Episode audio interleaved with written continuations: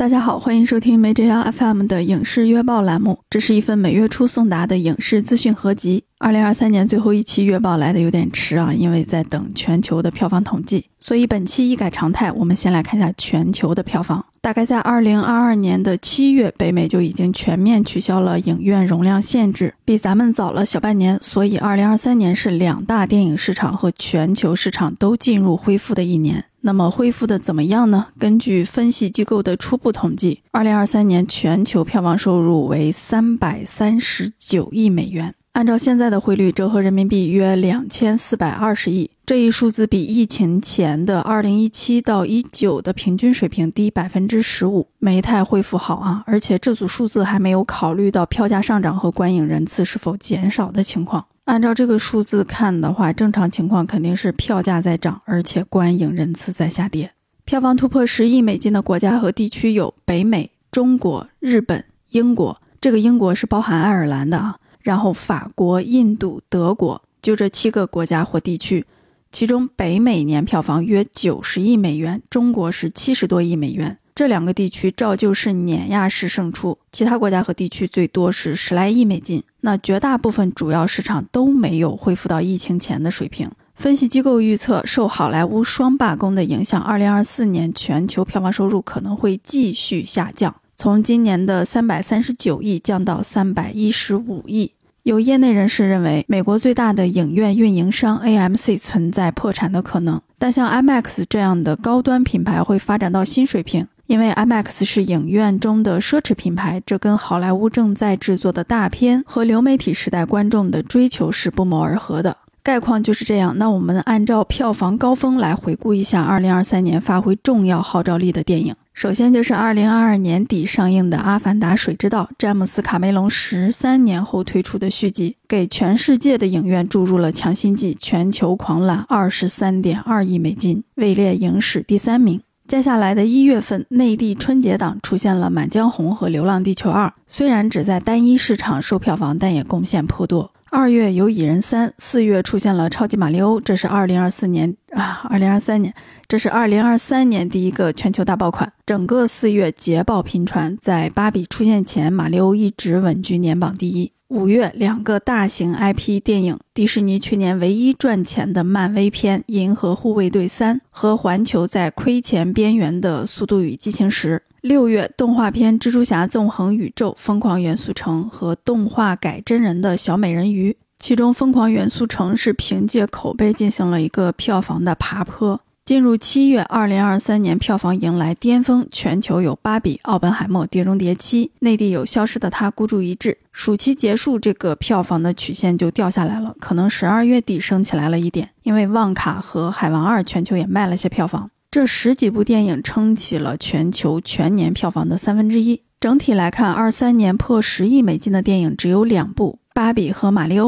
头部电影的数量大幅度减少，而且天花板也没有被拉高。芭比和马里欧都是十五亿美元以下的，而一九年有九部十亿美金电影，一八年有五部，一七一六年各有四部，啊，二三年只有两部，下降是非常严重的。那到十亿美金这个阶段，到了头部电影这一块，责任就全在美方了，因为别的国家的电影跟十亿美金票房暂时没有任何关系。演员、编剧的双罢工绝对影响了头部电影的表现和发行。比如群星云集的《奥本海默》，如果演员没罢工，大家像往年的好莱坞大片一样拉开阵仗宣传，可能票房就不会止步于九亿多了。《碟中谍七：惊奇队长二》的票房可能也会再进一步。如果《沙丘二》《猎人克莱文》《摩托车手》《赞达亚的挑战者》等等电影能够在二零二三年如期公映，那年票房最少也能增加六到七亿美金吧？我觉得。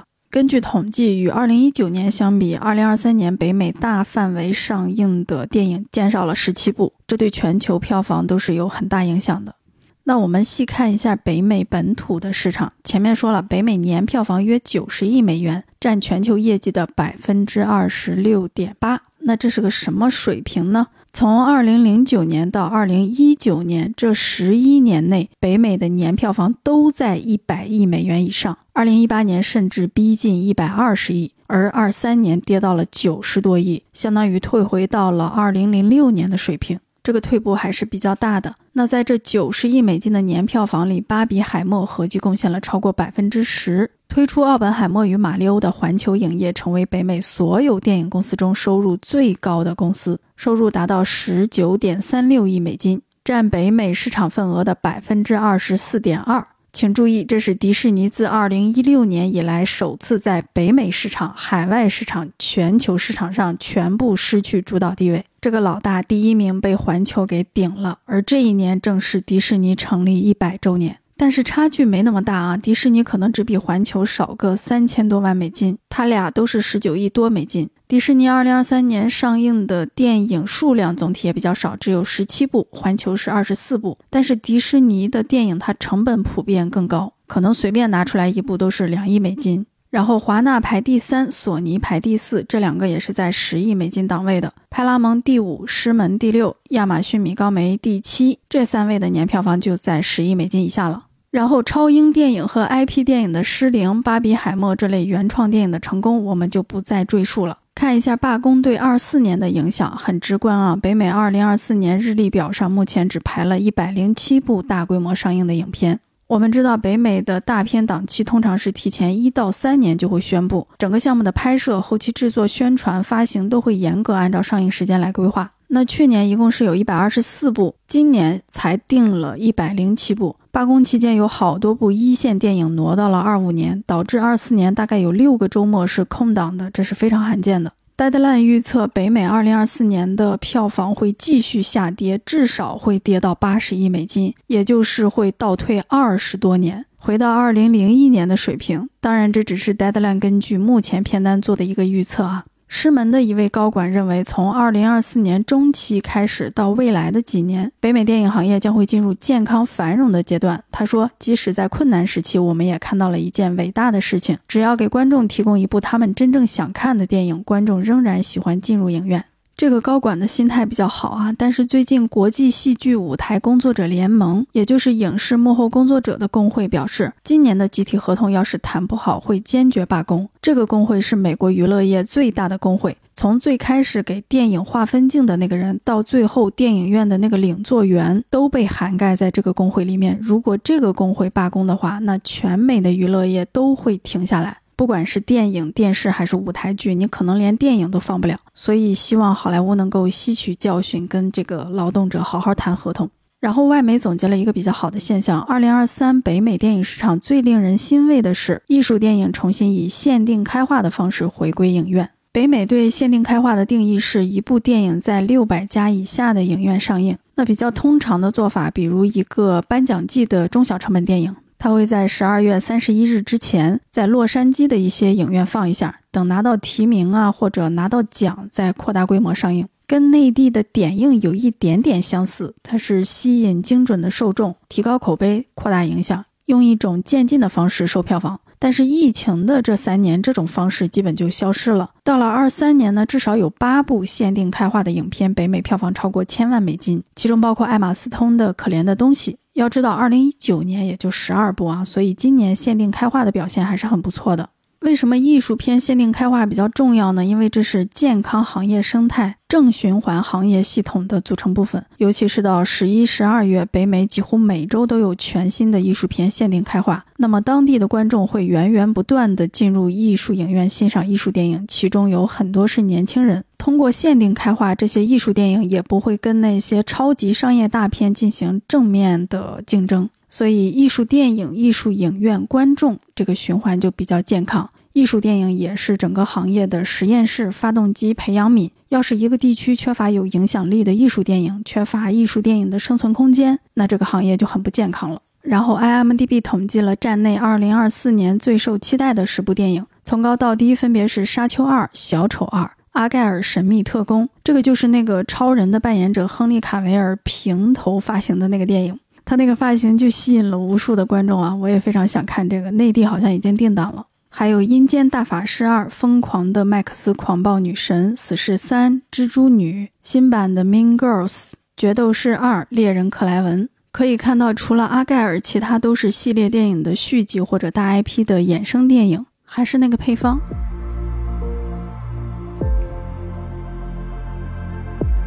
好的，说完好莱坞，再来说说宝莱坞。二零二三年，印度电影市场创造了新的高峰，一千两百亿卢比成为有史以来最高的年票房，比疫情前的二零一九年高了一百多亿。一千两百亿卢比折算成人民币大概是一百零三亿。虽然只是咱们年票房的五分之一，但它是在上涨的，而且印度的平均票价只有中国的一半儿。然后我们知道，二零二三年的五月，印度的人口超越了中国。印度目前是世界上人口最多的单一电影市场，拥有宝莱坞的印度也是世界上电影产量最高的国家，没有之一，应该是没有之一啊！印度每年能产出一千五百多部电影，其中的动作片、爱情片、喜剧片格外引人注目。所以，无论是单一市场的消费潜力，还是印度电影在全球产业中的影响力，应该都是会不断提升的。然后，二三年被称为宝莱坞之王沙鲁克汗伟大回归的一年。此前，他的事业大概中断了四年，而在二零二三年，他的三部电影串联起了全年的印度电影市场。年初的动作片《帕坦》，暑期的动作片《战士》，年尾的喜剧片《驴子》都是印度的大热电影。前两部的全球票房甚至分别超过了一亿美金。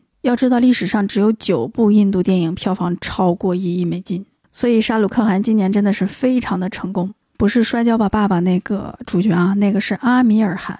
那超高的单片票房对应了另一种不太好的情况：印度今年排名前四的电影贡献了全年百分之五十的票房，寡头现象很严重啊，比咱们内地可严重太多了。然后有印度媒体做了另一方面的总结，他们说，二零二三年宝莱坞几乎所有热门影片都充满了愤怒和暴力，主角们都是肌肉发达的男性，他们在银幕上挥舞着炽热的枪，展示出令人害怕的疯狂暴力，并击败敌人。被誉为爱情片之王、浪漫之王的沙鲁克汗也在今年两部高票房电影中挥洒暴力。一些观察人士认为，暴力的男性成为主角并不是问题，但问题是宝莱坞大量的电影数十年如一日的美化有毒的男子气概，美化厌女症，与之对应的是令人触目惊心的数量庞大的针对女性的犯罪案件。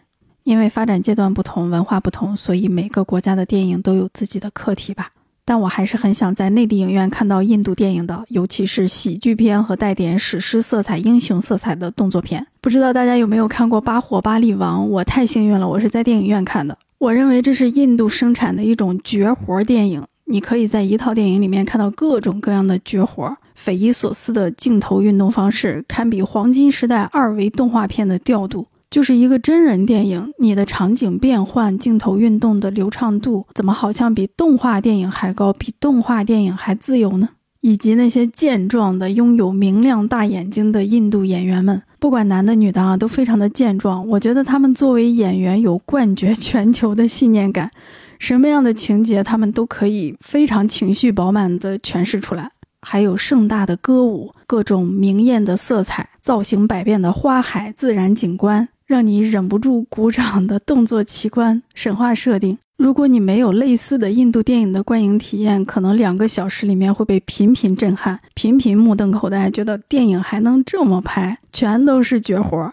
我前年还在北影节看了一部印度的传记电影，叫《印度刺客》。哦，那就是非常严肃的政治电影了。影片最后展现了一场历史上发生的大屠杀，几乎就是用白描的手法。那个枪是怎么开的？怎么一排排把人打死的？第一批人死了，剩下的人是什么反应？大家怎么爬墙死在墙上？最后其他的人来拉尸体、抢救还有呼吸的人，怎么找到的小车？怎么一趟趟拉人？没有其他情节推进，就是给看这个，看整个过程。我最后就像男主角一样筋疲力尽，而且心碎、绝望、愤怒。所以我想，印度电影的面貌是非常丰富的，而且很与众不同。他们的电影生命力格外旺盛，情感非常的浓郁，外放极致。都说韩式表演很夸张啊，但是我觉得这个韩国电影放到印度电影，那个情感浓度什么的都不值一提。如果我们能够在内地的影院看到印度最热门的最新的电影，那就太好了。我还看了一下，二三年内地大概放行了五部印度电影，全都是老片子，票房最高的是《女生规则》，才卖了两百多万，这是个七年前的老片儿啊，还删了快二十分钟。另一部《印式英语》都是十二年前的电影了，我都怀疑这是《摔跤吧，爸爸》那一年买的片子积压到了现在，人家那个《印式英语》的女主角都去世六年了。好的好的，说回来啊，二零二三年整体恢复特别快的国家还有荷兰，比疫情前的平均水平高出了百分之三。根据目前的统计，印度和荷兰好像就是唯二票房上涨的重要市场了。其次，恢复较好的是日本、法国、德国。主要看一下日本啊，比疫情前的平均水平下降百分之十，这已经是非常好的表现了。如果算上二二年年底上映的《灌篮高手》的话，二三年日本破百亿日元的电影共有三部，都是动画片：《灌篮高手》、《超级马里奥》、《名侦探柯南》、《黑铁的鱼影》。破十亿日元的共有四十七部，这个数字就比较低了。二零一九年及以前大概是六十个左右。数据显示，日本电影市场今年在一月、四月和五月出现高峰，但暑期过后就没有爆款了。跟全球的节奏很不一样啊，全球是暑期大爆，但是芭比在日本卖的不好。奥本海默讲的是原子弹最终降落在日本嘛，所以一直没有在日本上映。据发行商说，二四年奥本海默会在日本公映，很好奇到时候日本国内的舆论反应。日媒总结二三年票房时说：“我们不能仅仅因为票房超越去年而感到高兴。今年的外国电影票房表明，日本电影业正变得越来越危险。除了外国电影，就连独立电影公司制作的日本电影也处境艰难，与一些大片的差距逐年拉大。直译就是寡头现象很严重啊！第十一名的总票房只是第一名的一个零头，差距就差这么大。”那他提到的这个外国电影的处境呢，指的是日本年榜前十只有一部真正的海外电影《碟中谍七》，其他的都是本土片啊。那个马里欧的原产地也是日本嘛，所以日本本土电影对海外电影仍然具有压倒性的优势，这一直都是日本电影市场的一个显著特征。我们知道日本一直被称作超英坟场嘛，像《复联》这种全球大爆款，到了日本被小学生柯南吊打都是常事儿。那日媒也总结了日本电影今年的成就，《铃芽之旅》《灌篮高手》在韩国、中国、美国都很受欢迎。宫崎骏的《你想活出怎样的人生》正在全球电影市场收割票房。东宝的《哥斯拉：负一点零》刷新了日本真人电影在美国的票房纪录。全球年票房亚军《超级马里奥》原产自日本，《失之愈合的怪物》在戛纳首映，伊索广司拿下戛纳影帝，《冰口龙介的邪恶不存在》荣获威尼斯电影节评审团大奖。这都证明了日本文化产品、文化 IP 在全球的号召力和影响力，有点像前几年的韩国电影哈。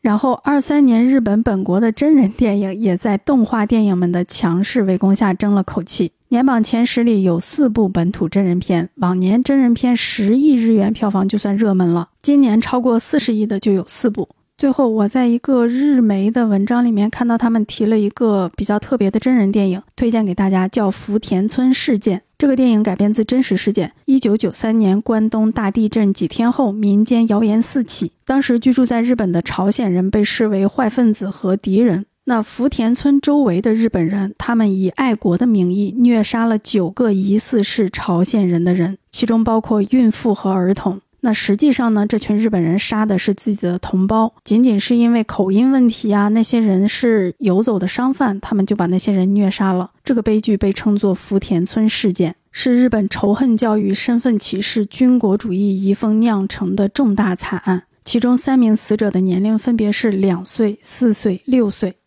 二零二三年正好是关东大地震一百周年，也是这场悲剧受害者的百年祭。而且福田村事件这个电影，它是一个众筹电影，两千多人筹集了三千五百多万日元，仅仅在两百多家影院上映，票房超过了二点五亿日元。据说有很多老年人去看这个电影，感兴趣的朋友将来也可以看一下。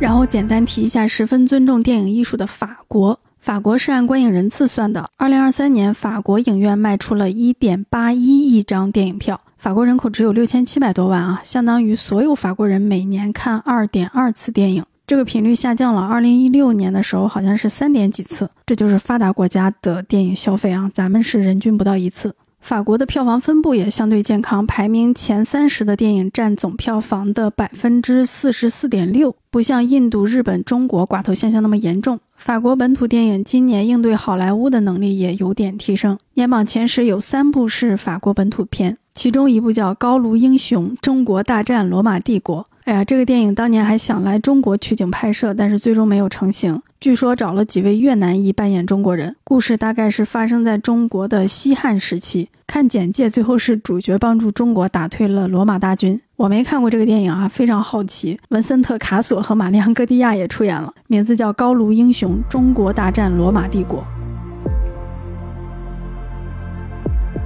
然后就到韩国了，在全球主要市场中，韩国好像是恢复的最差的，比疫情前平均水平下降了百分之四十多。韩国也是看观影人次的，自二零一三年起，韩国连续七年观影人次突破两亿，二零一九年观影人次达到二点二亿，成为历史最高。而到了二三年，观影人次断崖式下跌到了一点二亿。之前韩国国民人均观影次数是能够傲视全球的，有一年高达四点三二次。就这个频率放在咱们国家十四亿人口身上，咱们是连想都不敢想啊。但是韩国今年跌到了二点一次。我们在之前的多期月报里面都提到过韩国电影市场的惨淡。那么最终，韩国二零二三年只有两部人次破千万的电影，一个是还在上映的《首尔之春》，一个是六月份上映的《犯罪都市三》，这俩也只是堪堪过了千万大关。然后二零年代，也就是疫情爆发后，韩国第一部人次破千万的影片是《阿凡达：水之道》，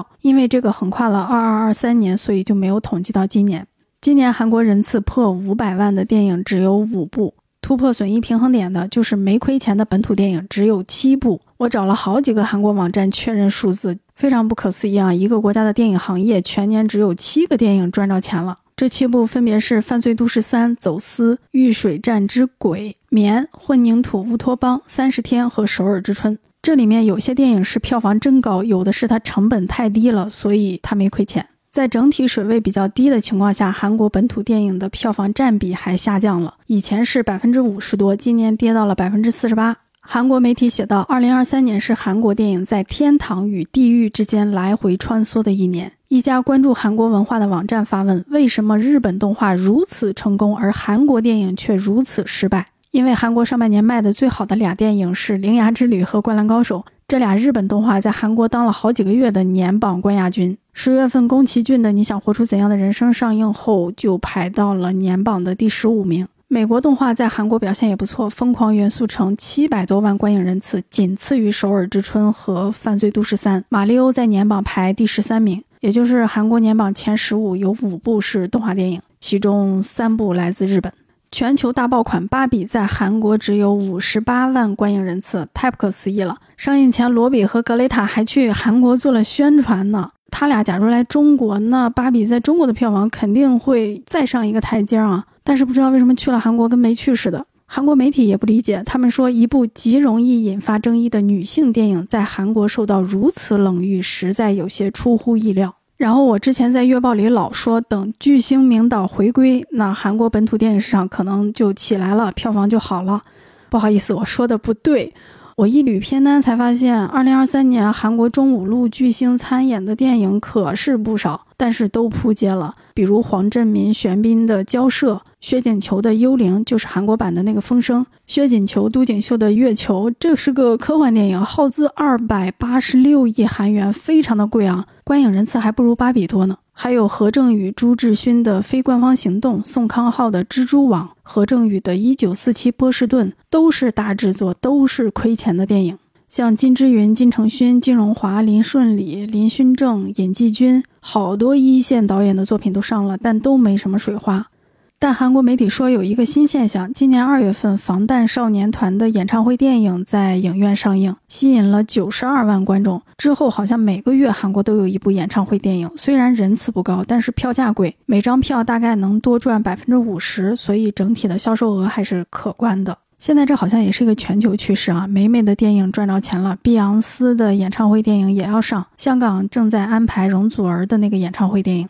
那韩国电影市场二三年这么差，明年会怎么样呢？一家分析机构认为，二零二四年韩国电影市场将恢复至二零一九年的百分之八十。可以看到，这个恢复速度还是挺慢的。那我们顺便看一下二四年比较受期待的韩国电影，排在第一的当然就是奉俊昊的《米奇十七》，现在好像撤档了。应该还是年内发行啊。这是奉俊昊继《寄生虫》之后，时隔五年推出的新作。朴赞玉担任编剧的古装片《战乱》也是二零二四年推出，不知道会不会在韩国院线上映。这是网飞的项目。然后正在影院热映的《外星家人》第二部。这就是月报里面说过的《道士大战外星人》的一个科幻古装穿越动作奇幻片。第一部拍的不好看啊，但是我太喜欢这个搭配了。还有黄正民的特工喜剧片《交叉》，这是韩国的春节档电影。玄彬主演的《哈尔滨》讲的是韩国人流亡到中国抗日的故事。李帝勋主演的《逃脱》，这是南北题材影片。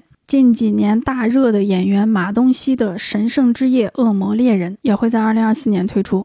姜栋元主演的《意外》改编自同名香港电影。香港的那个《意外》是银河印象拍的，非常的有意思。没有看过的朋友可以去看一下。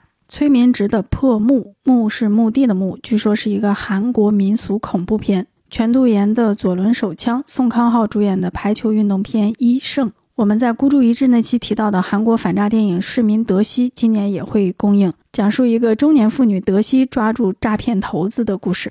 这些电影我都还挺期待的，尤其是奉俊昊的《米奇时期》，不知道会不会像《雪国列车》一样能够在内地公映，因为这个是他跟好莱坞合作的一个项目。然后借着《首尔之春》的热映，非常想分享一位韩国影评人的评论。他说：“以近现代韩国历史为主题的电影逐渐失去了历史厚重感，韩国影人在极力打造动作、奇观、悬疑场面，时代成了一个可有可无的背景板。”那怎么叫失去历史厚重感呢？他说，好比一个韩国历史上的罪人变成了一个商业类型片的反派，还比如说国民在南北分裂、在独裁统治中受到的创伤被无限的降低了。比如以前《杀人回忆》那样的悬疑电影都能够让大家深刻感受到时代，但是现在像《走私》《交涉》《摩加迪沙》这些有强烈政治元素的作品，却不能带来同样的感慨与厚重。他说：“首尔之春也是这样的作品，两个男主角进行紧张的对决，像下围棋一样你来我往。但是历史被挡在了棋盘之外，影片没有历史悲剧的恐怖感，而是充满了胜败角逐的紧迫感。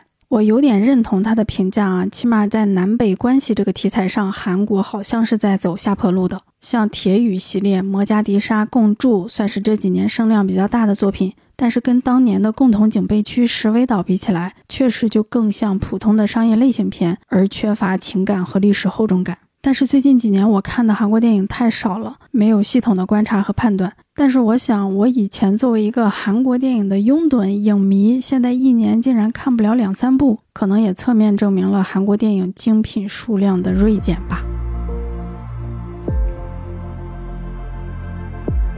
好的，目光转到华语区的香港。二三年香港开年就出现了一个大爆款《毒蛇大壮》，狂揽一点一五亿港币，创下港片最高票房纪录。然后四月份，正义回廊导演何觉天的新作《死尸死尸四十四》，伴随着火热的全港戏院日，拿下两千多万票房。这个全港戏院日指的是二零二三年四月二十九日周六，香港六十一家商业影院参与“开心香港”的活动，当天放映的电影门票全部三十块一张，应该是相当于半价了。当天有二十二万观众买票看电影，创下了非假日最高入场人次。然后港产片的市场就冷清了。不提引进片啊，香港本土的电影票房持续低迷，一直到十一月出现了《双子星》《白日之下》和《年少日记》，才又掀起了港片的观影热潮。紧接着十二月的圣诞档，香港的大黄金档期创下近二十年最低。这么大的档期没有新片上映啊！到了十二月三十日，金手指开画，两天拿下千万港币，才又激活市场。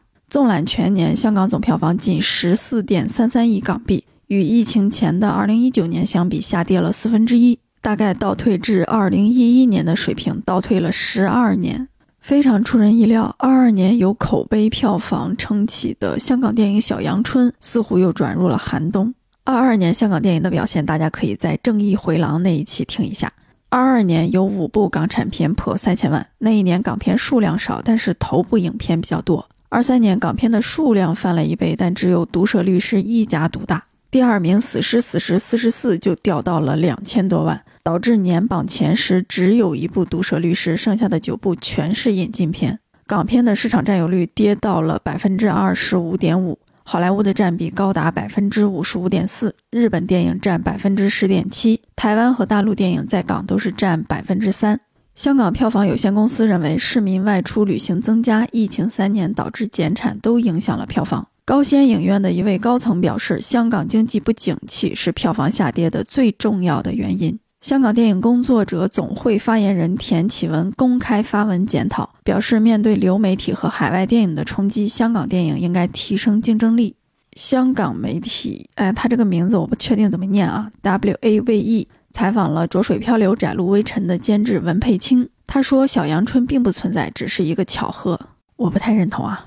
他还分享了一个情况，就是去国际市场卖港片，很多发行商都对港片不感兴趣，就有点像香港的发行商出去买片子碰到了印尼电影、菲律宾电影那样。他说，发行商就算买亚洲电影，也更愿意买韩国的，甚至台湾的。这个监制表示，香港电影往往以本土文化、本土题材挂帅，缺乏戏剧处理，于是顶多只能吸引香港受众。那也是在这个采访里面，《正义回廊》的导演何觉天说，导演应该学会把本土问题转化成世界共鸣的内容。比如《寄生虫》是讲韩国故事，但是贫富差距存在于世界上每个地方，这个我还挺认同的。最近几年看到香港新导演拍剧情片、拍庶民电影、拍底层故事，真的有点替他们着急，尤其是拍的那么难看，比如《白日青春》，简直是令我怒从心头起，恶由胆边生。感觉有些导演确实有话要说，但是说不清楚，老哼哼唧唧的那么个感觉。我现在也有点哼哼唧唧啊，不知道怎么鼻子给堵了。我觉得香港导演想拍剧情片，可以看看李俊硕、黄启林；想拍类型片，可以看看陈建朗、何觉天。别浪费钱拍一些可有可无的东西。大家都是拿政府的资助，你拍了就证明挤掉了另一个人的机会，出手还是应该要慎重点。二三年，香港电影圈还有两个比较大的事件，一个是给十九岁的我下映拿奖，引发了纪录片伦理的讨论，还有金像奖不作为的争议；另外一个是《灯火阑珊》不符合奥斯卡最佳国际影片的报名资格，但是香港拒绝推选其他的作品，竟然就直接放弃了。这一年，这一年香港电影的很多现象都让人不太理解。那我只希望《白日之下》和《年少日记》能够在内地足本公映。这两部也都在豆瓣2024最受期待的华语片片单里面。如果香港本土的市场很少，一些港片卖不到更广泛的市场，那咱们这个内地市场还是尽量给放行一下，是不是？这样陆港交流也能更充分吧。然后台湾电影市场我们就不细说了，这个数据统计和透明度好像都比较落后啊，也可能是我没有找对数据源。只看台湾年榜前十的话，好莱坞占了六个名额，日本动画电影占了三个席位，《灌篮高手》险胜《碟中谍七》拿到了年榜第一。唯一进入 TOP 十的本土片是《鬼家人》，二十部破亿电影，其中只有两部是本土片，《鬼家人》和《想见你》两部许光汉的作品。非常明显，台湾本土电影在面对海外影片时优势非常的小，战斗力很弱，这也是老病根了。那我关注到的一些重要市场的二零二三年票房就是这样。